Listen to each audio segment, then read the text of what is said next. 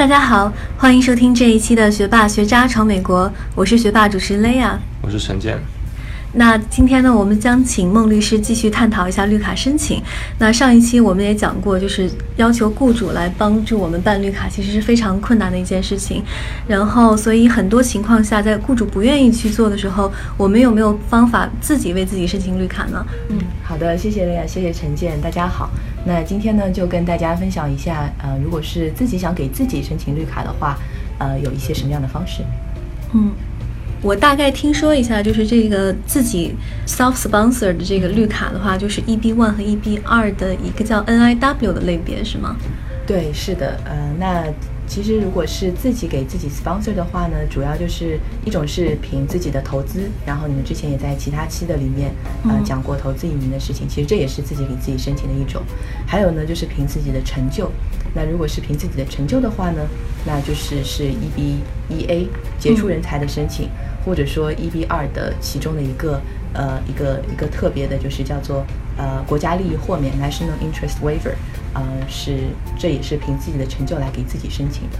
嗯，那像这个 EB one A、EB 一 A，就是其实我觉得广大听众可能都有所耳闻，就是所谓的杰出人才。那这个 NIW 好像之前我们都没有听过，可不可以就是介绍一下这个跟 EB one A 有什么不同呢？对，那嗯，EB One A 呢，它就是给杰出人才来申请，然后标准也比较明确。嗯，呃，NIW National Interest Waiver 呢，其实它会，其实名字听着挺绕的，怎么去理解这个国家利益豁免呢？其实也要跟我们上一期的 EB 二、EB 三的联系起来来理解。就是说，呃，正常情况下，一个人要留在美国，都是要通过雇主给你一个工作机会才能够留下来。但是如果说移民局认为说你的呃，能够给美国的利益带来很大的利益，然后呢，通过平衡，呃，照顾一个美国人的工作机会和你能给美国带来的利益之间，这个做一个平衡，然后觉得你带来的利益更大，嗯，那么呢，他就可以豁免掉你需要雇主来给你申请这个条件。所以它的国家利益豁免就是这么来的，就是说，因为你给美国带来了很多的国家的利益，所以呢，我们就豁免掉要雇主给你提供工工作机会，并且要证明没有美国人能够胜任这个这个要求，所以是这样一个基本的要求。那主要就是要证明你能够给美国带来利益。其实它确实和嗯杰出人才之间是呃有一定的重合性的。嗯，因为如果你是某个领域特别杰出的人才，你一般来讲都更有可能给美国带来国家利益，但是相对来讲呢，它的那些标准就没有像 EB1A 那么那么的细，没有说你一定要满足，比如说像十条当中至少三条的要求啊等等，嗯，它更加更加照顾那些嗯可能在事业初期阶段，而不是说像 EB1A 那种已经是在本本行业本领域已经是非常 top 的人了，他可能更注重那些在事业初期阶段但是很有潜力的那些年轻人。之后可以给美国带来利益，这个类别是特别适合这些人的。那是不是说，就是如果你觉得自己达不到或者差一点，不是特别保险，那么申请 EB1A 的话，那 NIW 是不是比较容易被批准呢？嗯。对，可以这么说，就是说，如果你觉得你可能离 EB1A 真的就是差一点点，比如说，哎，我就是一个媒体报道，可能没有那么的重量级的媒体，我只能符合十条中的两条等等，那你确实可以考虑一下，呃，国家利益豁免。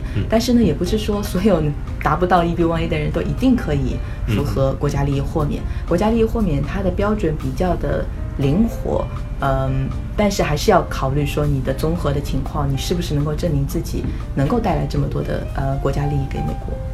上一期节目我们有提到过这个排期的问题，那 EB1A 和这个 NIW 它也有排期吗？对，是的，那嗯 NIW 嗯国家利益豁免呢，它还是属于在 EB 二类的，所以它的排期其实是跟嗯就是 EB 二类的那些就是拿。呃，雇主的 offer 的人是一起排的，可能这也是为什么有的时候 EB 二排的慢一点，因为除了雇主给你工作机会、帮你申请绿卡的人以外，所有那些申请 NIW 的人也是一起在 EB 二的队伍里面排的，所以 EB 二都会面临一个可能呃有蛮多年的，可能至少四五年的这样一个排期的问题，不是说你递交了申请立马就可以获得绿卡的。那 EB one 呢，至少到目前为止。还没有出现排期，当然之前去年暑假的时候短暂的有过两个月，EB one 也对中国的申请人出现过排期，但是大部分时间里面，EB One 是没有排期的，所以只要你提交了一四零，只要你通过了这个一四零的申请，甚至于你可以同时就可以去递交绿卡的申请，所以在获得绿卡的速度上面，EB One 是比较快一点。嗯，所以听起来这两种是各有利弊啊。对，就是 EB One 可能是有一点风险，但是速度会比 EB 二要快很多。是，但是 EB 二可能比较保险一点，但是你要排四五年的队了。对，是的，嗯。那可不可以像上一期节目一样，我们现在先来简单的讲一下 EB1A 和 NIW 申请步骤分别是什么？嗯，其实这两个申请步骤还是比较相似的。嗯，呃，首先呢就是材料准备，因为这个是基于申请人自己本身的成就的，所以其实申请人呃会涉及到不少的自己的成就方面的证明材料的搜集啊准备。那嗯。准备是第一步，然后呢，准备完了之后呢，就是向移民局提交这个叫一四零的表格的申请。嗯，那在之前提到，就是呃上一期里面提到的一四零里面，主要是证明雇主这边的一些支付能力啊等等。嗯，但是在如果是通过自己的成就来提交一四零，不管是 EB One A 也好，还是 NIW 也好，在提交的同时呢，你是要证明自己的成就能够达到那个类别的要求，所以这个是关键。然后呢，如果说一四零顺利的批准了，那么之后剩下的就是说你到底什么时候可以提交绿卡的申请？那呃，EB one 和 NIW，因为是 EB NIW 是 EB 二，所以之间会有等待时间的不同，所以基本上就是材料准备、一四零的提交和如果排期到了你，你就可以去交绿卡的申请。嗯。那像在这里，就是上一期我们提到一四零，其实是有一种加急的方法，就是加一千多块钱就可以加急处理十五天。那像 EB One 和 NIW 有这样的加急处理吗？对，这个问题很好。呃，这两个不太一样。呃，EB One A 是有的，EB One A 是可以加急的，但是 NIW 嗯，现在还是。一四零阶段是不能够加急的，你只能等待。那处理的时间可以差不多到呃六到八个月左右，所以等待的时间还是有一些的。嗯，我们知道就是 EB EB One 的类别，除了 EB One A，其实还有一个 EB One B。嗯，那这两个的区别又是什么呢？对，那 EB One B 的话呢，它和 EB One 最大的区别，一个是其实 EB One B 不是自己给自己申请，EB One B 是需要雇主给你申请的。所以最后材料里面是需要雇主同意来签字的，而且呢，雇主要给你的是一个 permanent position，比如说我是一个临时的工作，嗯，这个是不能用来申请 EB1B 的，嗯，还有呢，EB1B 是针对科研人员的、研究人员的，嗯，但是 EB1A 不只限于研究人员，EB1A 是各行各业三百六十行，随便哪一行，只要你在你的领域做的比较杰出，你都是可以去申请 EB1A 的，但是 EB1B 是限于研究人员的。就是说我是一个厨子，然后但是我是食食神，我也可以试试。没错，没错，是的，就是 e b a 我们接触到的就是呃什么样的都有，比如说呃科研的肯定也是有很多在这边呃做学术的，或者说是做商业的，我在。我在嗯境外，比如说我在中国，我是一个非常出色的企业家，那其实我也是可以申请 EB1A 的。或者呢，我是啊做演艺事业的，这个可能大家就更加觉得比较熟悉一点，可能是呃演艺圈的，我是演员也好，我是导演也好，我是编剧也好，还是我是写剧本的，都是有可能申请的。或者说我有一些呃其他的工作，比如说我们有见过，哎，我是。专门是做气功的，然后，但是我就是这个方面非常的杰出，或者说是运动员啊等等，各行各业，只要你是最杰出的，都是可以来做 EPMA 的。明白了。那像这些各行各业的人，他们申请 EB1A，我记得你说有十项条件满足三项是吗？就这个可不可以简单的介绍一下？好的，那十项条件的话呢，呃，我可以大概的说一下。嗯，其实对于很多人不可能说十项都符合的，因为十项里面有一些就是给特定的领域的人，尤其是艺术类的人保留的。嗯，很多其他的领域的人可能不一定能够符合。那这十项呢，主要是一个是获奖。一个是一些嗯比较高规格的一个协会的会员的资质，嗯，还有呢是媒体的报道，呃，还有是作为评审，这是一项，还有呢就是你能够重证明你有重大的原创性的贡献，这是一项，还有就是呃有发表学术的呃著作或者文章，还有呢就是你的你的作品有在艺术的呃展览里面展出，还有呢就是你在一个出色的机构里面。担任领导或者关键的职务，嗯，还有呢，就是你在呃你的领域里面拿了非常高的工资，所以高工资也是可以证明你杰出性的一个方面。还有呢，就是说，如果你是在呃表演演艺类的话，你能够证明你的票房特别特别好，呃，有巨大的商业上的成功，这个也是可以的。所以这是十项的基本的介绍。嗯。那像就是其实听起来这十项里，我我随便一听，我觉得我自己还满足好多项。那是不是只要满足三项就可以申请了，就一定会拿到呢？嗯，并不是这样子的。呃，其实 EB1A 的审查它分为两个方面。第一个方面呢，我就看你是不是至少十项里面能够满足三项。嗯。然后呢，第二步骤是十项满足了三项之后，我再综合的来看。啊，你这个人是不是在该领域非常杰出的一个人？所以，如果说抱着一个心态说，哎，我是不是可以去，呃，没有条件创造条件，其实是有一定难度的。如果说你，哎，我只有一篇媒体报道，我有一篇学术文章，然后呢，我有做过一次评审，看起来好像也许满足了，但是你很难通过。嗯，第二步的这个评判说你是在这个领域内非常杰出的人。还有一点呢，就是这些标准其实他们里面也是有很多细节需要注意的，所以细节里面是这个 EB1A 申请的关键。比如说你的这个媒体的报道，是不是所有的媒体的报道都可以算呢？并不是这样子的。那这个媒体他也会去看这是一个什么样性质的媒体。这个媒体是一个地方性的媒体呢，还是是一个全国性的媒体？嗯，它对你的报道是不是和你的做的事情是有关的，还是其实是一个无关的报道？嗯，所以这些都会呃涉及到，就是说你到底有没有真正的满足这个标准本身？嗯，所以听起来其实 EB1A 的这个申请是很有技巧性的，但同时它的界定标准也不是一个非常清晰的。那我们有没有什么办法可以包装，然后提高这成功率呢？嗯，可以说包装就是自己提前做准备去做这个事情，这个是有可能的。但是呢，嗯，这个也是一个有限的事情，就是你的包装只能是有限的包装，就跟工作一样，你的简历只能通过改简历让你可能获得。本来就可以你获得的，但是比较好的一些机会，它不可可能把你包装成一个不符合你本人的一个一个形象，嗯，所以如果说你确实有这个打算，你觉得我所在的领域其实我确实做了很多事情，但是呢，我平时没有特别注重积累这个东西，那我觉得这个是可以的，因为有有的时候我们也会看到有一些确实很杰出的申请人，嗯，他也有很多很好的就是成就，但是。呃，因为大家并不是做很多事情，并不是在当初就是奔着 EB1A 去做的嘛，所以可能当时没有注意搜集材料，没有保存这些证据，这个是比较遗憾的。所以如果说你确实有做一些呃评审工作，那你注意说，哎，我当时的一些东西我把它保留下来，也许我以后申请 EB1A 的时候可以用到，或者说，嗯，一些报道。啊，然后别人发布了，哎，你去问他要一要一个呃原原稿，然后保保留下来，这个以后可以是材料。嗯，那呃有一些机会。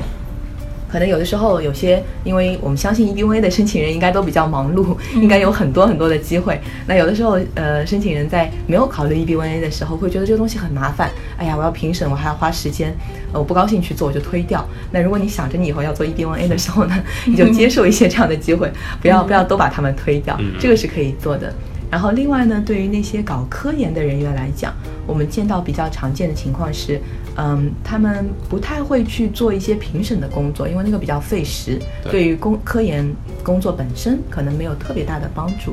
所以导致的情况呢是很多非常优秀的科研的人员，他们在想要做 EP1A 的时时候，发现自己只符合两条，那一条呢就是发文章，他们可能有非常重量级的文章在发布，然后呢就是原创性的贡献，他们的原创性贡献，比如说以呃引用数目来体现，就是他的文章不仅发在很好的杂志，而且引用数目非常大。但是他就找不到第三个他可以满足的条件，这个就非常遗憾了。所以对于这些搞科研的人员，如果你想着你日后想要申请 EB1A 的，请务必务必的去杂志去做审稿人，因为这个其实对科研人员来讲，尤其是 PhD 的学生，是一个非常容易的事情。你要去做审稿，呃，杂志社还巴不得你去给他做审稿，他巴不得多一些人给他做审稿。所以，呃，这个是他们可以努力的一个方向。嗯，这是一个很有用的建议。就我还听说，就是想要达到 EB One A 的要求，还要必须要证明自己是行业内的前百分之十，是有这个说法吗？呃，对，其实呃百分之十应该是差不多的。其实以前有有说你要证明你自己是百分之一，那这个其实是大部分其实不一定能够达到这样的一个标准。嗯，那刚才我们提到说 EB One A 它其实有两个部分，第一部分就是去看这十条标准你是不是达到至少三条，第二步呢就是综合的考虑你是不是在行业内顶尖的，就像你刚才说的前百分之十或者更少的前百分之五等等这样的人才。嗯，那我们看到的情况是。嗯，移民局很少会以第二个步骤来否决一个案件。嗯，就移民局不太会说，哎，我我发现你已经满足三条了，但是我觉得你综合起来不太符合，很少。我们见到的情况，唯一我我现在能够想起来的是，比如说有一些呃搞艺术类的同学，他嗯确实在美国获得了非常非常重要的奖。嗯，但是他就获得了一次，而且呢，这还不是一个，比如说像呃奥斯卡这样的奖，当然也是一个非常好的奖。嗯，他获得了一次，然后呢，因为这一次获奖，他又有媒体报道，他又有很多的机会，然后呢，就符合三条，但是他并没有证明自己一个持续的一个一个就是呃。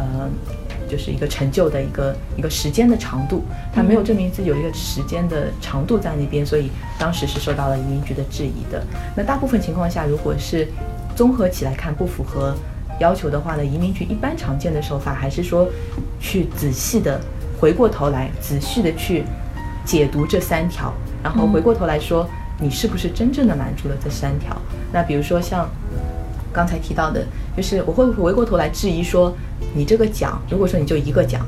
那我至于说你这个奖是不是一个非常重要的奖，请你把整个奖的呃就是筛选的流程告诉我，他们这个发奖单位是谁，他为什么呃他他是怎么样挑选自己的获奖人的，那参选的人是怎么样被选上去的，和你同时获奖的有有有多少人，这个奖一共颁给了多少人，他们又是一些什么样的人，他可以回过头来去严格的把关这个十条标准本身。然后来质疑你是不是能够满足，嗯，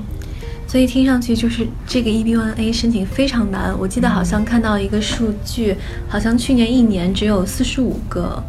EB1A 的这个申请者拿到了绿卡。哦，这个肯定不会。我觉得某些律所可能一家都不止四十五个，啊，是没没有没有那么难。嗯，我我看了一下，就是移民局公布的数据，那 EB1A 本身它的通过率基本上一直保持在百分之六十左右，嗯，这是它所有的案件的呃通过率。那如果说呃条件比较强一点的申请人，肯定是要比这个数据更高一点的，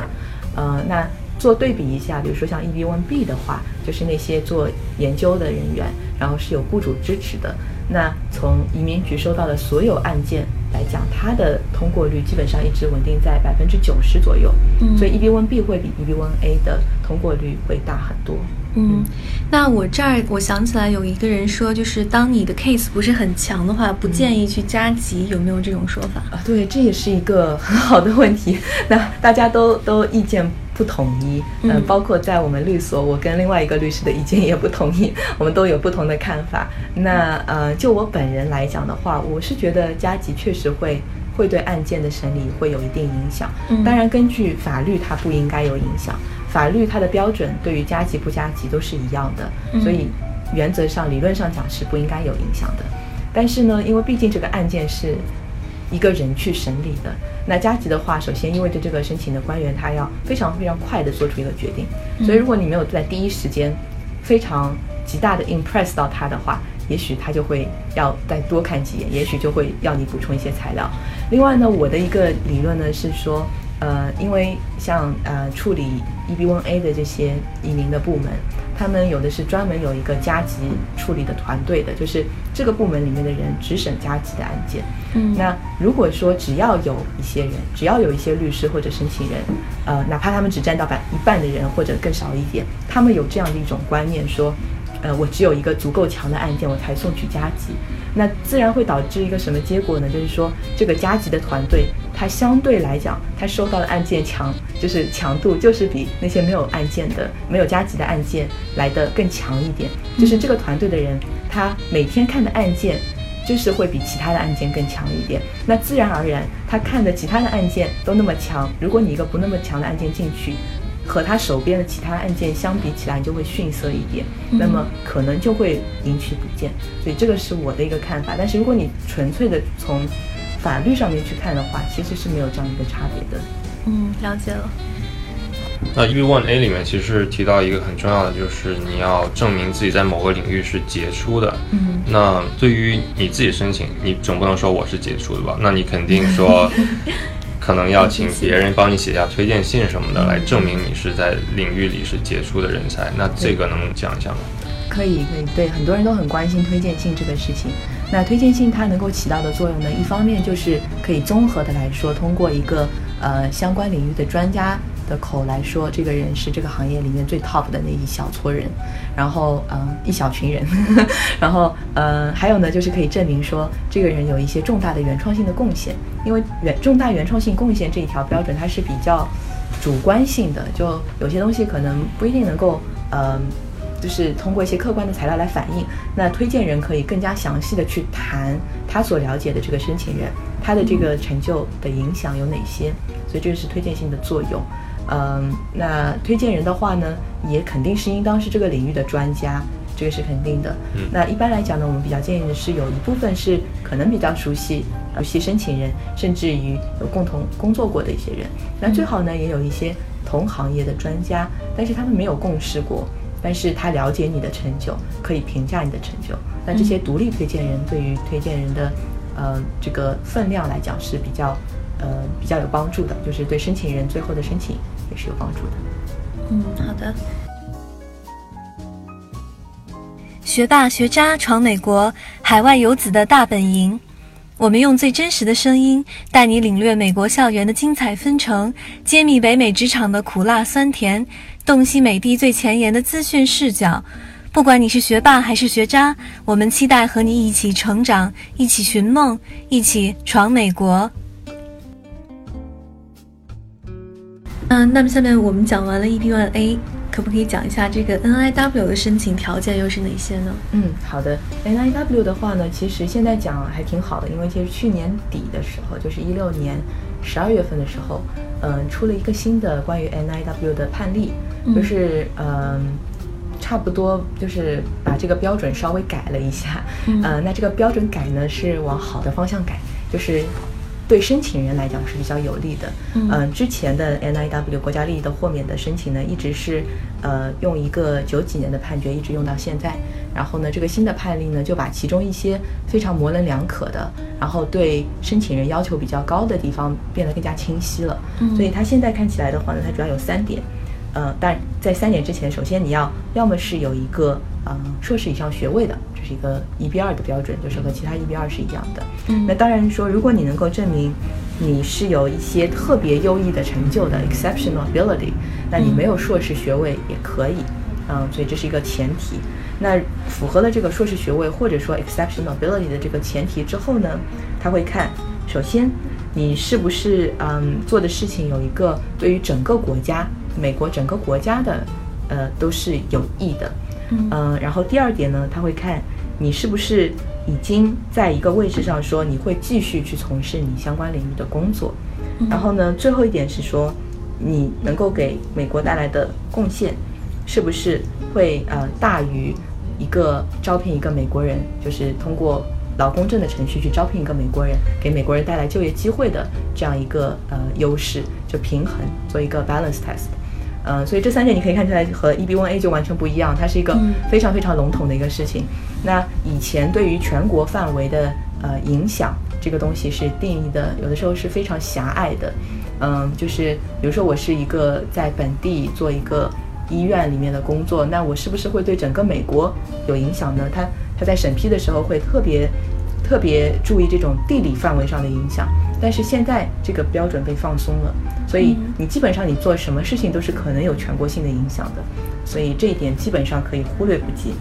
嗯，然后第二点呢，就是说你是不是已经准备好了在你所在的这个领域里面继续工作？那如果说你确实现在仍然从事你相关的这个领域，然后呢也取得一定的呃成就，那基本上是可以满足的。所以归根结底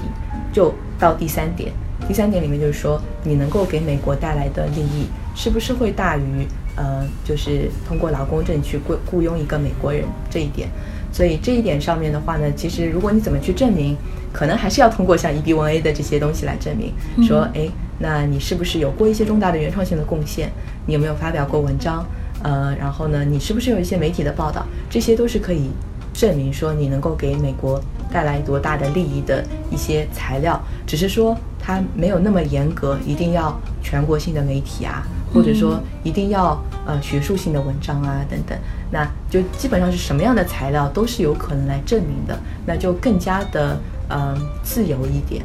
嗯。但是我听起来觉得这个条件反而比 EB One A 好像苛刻一点，因为什么呢？因为 EB One A 就是我只要去得个奖就好了，但是我我得的这个奖怎么去证明它是对美国全国有国家有这个利益的呢？嗯，对，其实这个的话现在不用太担心，就这个新的判里面非常明确，就是呃，因为我们一般想到国家利益的话，好像都觉得只有是那种搞科科技研究的人可能会比较对美国国家利益会有帮助。那这次的这个判例里面呢，基本本上它就是非常明确了，就是说，不管你是搞艺术的，还是搞科技的，还是搞甚至于搞就是商业的企业家，只要你对人呃人类的文明能够有贡献的，都是都是被认定为呃是对美国的国家利益会有帮助的。甚至这次里面他也提到说，像企业家，如果说他做的事情，哪怕最后他不一定做成。但是在他申请的时候，他这个事情是有可能会成的，啊，那并不要求他在申请的时候就一定是一个非常成功的企业了。只要说他有这个潜力，能够最后给美国带来利益，都是可能的。嗯，那我们刚才花了很大篇幅的时间去聊 EB1A 和 EB2 的这个 NIW，那我们现在花点时间来聊一下 EB1B 吧。就是我相信也有很多人是有问题的，比如说，其实很多中国来的学者在这边做嗯 postdoc 嗯博士后工作站的工作，那对于这些人来说，他符合申请 EB1B 的条件吗？嗯，对，那 EB1B 的话，嗯，最常见我们最常听到的一个问题就是说，呃，我这个 position 到底算不算一个 permanent position？我并不是一个 tenure position，而不是一个 tenure 的一个 professor，那我可不可以申请 EB1B？呃，这个要分情况，这个是有可能的。我们也帮助过一些 postdoc 的同学，然后去申请 EB1B。但是如果是像刚才陈建提到的，是一个国内的学者，他到这边来做呃一个呃访学，然后博士后，然后呢，这种他比如说说好了，我们事先就约定说，过了两年或者三年他要回去的，那这种 position 肯定不是一个 permanent position，它有一个明确的开始和结束的时间的，那。这个是肯定不能够申请 EB1B 的，但是对于很多，比如说人在美国，然后呢，呃，通过读了 PhD，然后呢留下来在某个实验室里面从事博士后工作的，并且导师并没有说你这个博士后只能是待多久的，可能只要你愿意，你就可以一直为这个实验室工作下去的。那这种情况的话是有可能的。那我们见到的比较常见的情况是，这些博士后呢，他也不会说给你一个 permanent offer，但是呢。嗯，他基本上是一年一年会不停的延续下去，只要实验室的经费还有，他就会一直给你延下去，只要你自己愿意做。那这种情况下是有可能去证明的。那我们需要考虑说，你们这个实验室是不是所有的人长期在这边做的都是这样一年一年去延续的，还是只有你？如果是只有你，那就比较麻烦。但如果整个 policy 整个实验室的 policy 就是这样子的，不管什么样的岗位都是这样一年一年去续的，那就更有可能证明这是一个 permanent position。另外呢，要看在未来的时间里面，呃，你的这个实验室是不是有可能获得经费去长期不断的去做下去。那这个就要考虑这个实验室本身它成立的时间，你导师在这个领域内的一个呃位置是不是一个权威，是不是已经有一些呃。一些呃，funding 啊等等已经在谈，甚至已经拿到了。那如果说整个资金的情况都非常好的话，像这些职位也是有可能去申请的。那接下来一个问题呢，就是有关于呃回国的听众，或者是在本身就在国内的听众，就是他们怎么样申请这个 EB1A 呢？嗯，对。那从国内过来的话呢，想申请 EB1A，有的人会比较担心说，哎呀，我好像在美国也没有认识什么专家，我所有的成就都是在中国的，有没有可能申请？那这个其实是有可能的，嗯，因为 EB1A 它只需要你证明，嗯，要么是国际性的这个成就，要么是全国性的一个成就，都是可以的。所以如果你的成就仅限于中国，但是你确实在中国的这个范围里面是该领域的专家，然后是最顶尖的那一群，那是可能申请的。只是说在中国申请的过程当中呢，有的人也会问说，哎呀，那美国的移民官怎么知道我这个奖多重要啊？怎么知道我的这个事情，呃，我的这个报道怎么样啊？那这个怎么去解释啊？他能相信我吗？然后这种情况的话呢？呃，确实，我们需要做更大量的工作，因为如果是一个外国申请过来的申请人，呃，我们有很多需要解释的背景性的东西，比如说我们在这边，嗯，呃，跟提交一个申请，如果是一个 USC 的一个 postdoc，那他不需要特别多的去解释 USC 到底是一个什么样的学校，因为这个 officer 应该就知道。当然，如果你觉得，嗯，在外州的 officer 不一定特别熟悉 USC，你也需要介绍一下。但是基本上来讲，呃，介绍的难度会小很多。你出一个这边的学校的排名啊，等等，基本上就可以说明这个事情。嗯，但是在中国的申请人，就基本上所有的东西都会要解释一遍。那比如说，哪怕你是一个嗯清华北大的毕业生，你可能要解释一下这个清华是一个什么样的学校，北大是一个什么样的学校。然后呢，呃，一个很知名的一个国家的核心期刊，你得跟他说这个核心期刊。它是主办方是谁？它发行范围是什么？它的评级是怎么评出来的？然后它选选刊登的文章是怎么去选的？呃，为什么我能够被这个杂志选上，就是一件特别光荣的、特别呃特别值得骄傲的一个事情。然后能够证明我的成就，就是每一步都会需要去额外的说明。嗯，所以我们见到的是，凡是中国呃想直接申请 EB1 过来的人呢，就是在材料的呃。背景的说明上面会需要花更多的功夫，这个是肯定的。那还有一种呢，就是国内申请人有的时候会说：“哎呀，我推荐人我要找谁？我找呃，是不是要找特别牛的人？呃，然后嗯，比如说如果是演艺界的时候，我是不是一定要找张艺谋给我写推荐信？如果是做企业的时候，我是不是一定要找王石来给我写推荐信？那这个呢也并不一定，因为其实呃，你作为杰出人才，你的。你所在的这个专业领域是很重要的，所以如果你找到一个特别牛的人，但是和你的专业不相关，其实是没有特别大的帮助的。嗯，当然，如果说你推荐信特别多，你再多加一封也没什么坏处。但是，呃，如果你精力有限、时间有限，那可能你把注意力更放在和你专业相关的那些推荐人上面比较重要一点。而且呢，如果说一些特别特别重要的大牛，他们的时间非常的紧。有的时候我们最后最后提交材料就等这么一封推荐信，因为他一些大牛可能比较忙，然后呢签不回来，所以这个也会耽误整个申请的进程。所以我觉得，嗯，在考虑推荐人的时候，考虑你的专业的相关性，然后呃时间上面的可获得性，这个是比较重要的。嗯，那听听完这儿，我就是有一个问题，就是同理，是不是国内的申请人也可以去申请 NIW？对，这是一个很好的问题。是的。同理，就是国内的申请人也是可以申请 NIW 的，然后也是一样，就是要去评判你给美国带来的国家利益是不是能够大于一个美国人的工作机会。嗯，但是对于他们来说，跟 EB One 不同的就是他们有一个很长的排期。是的，就像我们刚才说，可能四五年。但如果这四五年期间他们想要来美国留学或者旅行的话，会不会因为他们提交过这个绿卡的申请，有了移民倾向而拿不到这个，呃，就是 B One 和 F One 这种非移民？类签证对，这是这是一个很好的问题，这个确实是会有可能会影响的。嗯，就你在申请这些不允许你有移民倾向的签证的时候，他会问你是不是有提交过移民申请。那嗯，但是呢，因为他这个排期真的很久，你也不能说因为你提到这样一个东西，我就这期间再也不让你来美国了，这个也不太合理。但是就会涉及到说，如果你一个人想要来美国，你可能要比原来要证明更多的东西，证明你。这一次的行程真的只是一个短期的目的，你并没有打算这一次就留在美国。那如果说你有足够的东西可以证明的话，那其实也是可以的。那举例，如果说你是 B one B two，那就说你这次到底是进来干嘛的？那你有返程的机票，你有非常清晰的目的，说我这次就是为参加一个会议，那还是有可能可以进来的。那如果是 F one 的话呢？如果说哎，我拿到了。呃，哈佛的录取，然后我就是过来读两年这个书，然后我要回来再工作，这也是有可能的。那如果说你的学校是，哎，我说我要来读一所语言学校，那这个可能性就比较低了，你就更看看起来可能不像是一个要真实的过来读书，然后要要留下来，呃，这个可能性就会比较大一点。所以他会综合的来考虑，你这一次是不是真的只是一个非移民的目的。嗯。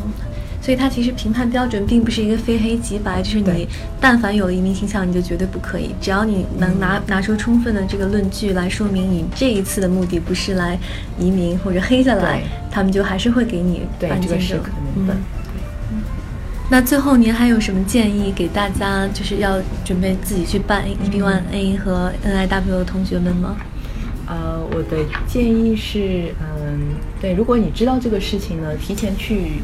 了解起来，呃，哪怕你现在不一定做，但是提前了解一下，还是会有一些帮助的。嗯，包括找律师评估一下你现在的情况，知道你可以往哪几个方向去发展。嗯，那而不是说等到我真的很需要的时候才发现。哎呀，好像现在去做有点来不及了。嗯，提前规划这个，在任何情况下面，不管是工作也好，移民也好，我觉得都会对大家有帮助。嗯，OK，那谢谢您。那如果听众朋友对呃 EB One、EB Two、EB Three 啊或者 NIW 有什么问题的话，可以在我们的微信公众号留言，或者在加入我们的微信群。我们也会在微信群里或公众号里提供啊孟律师的联系方式，大家有什么问题也可以直接联系孟律师。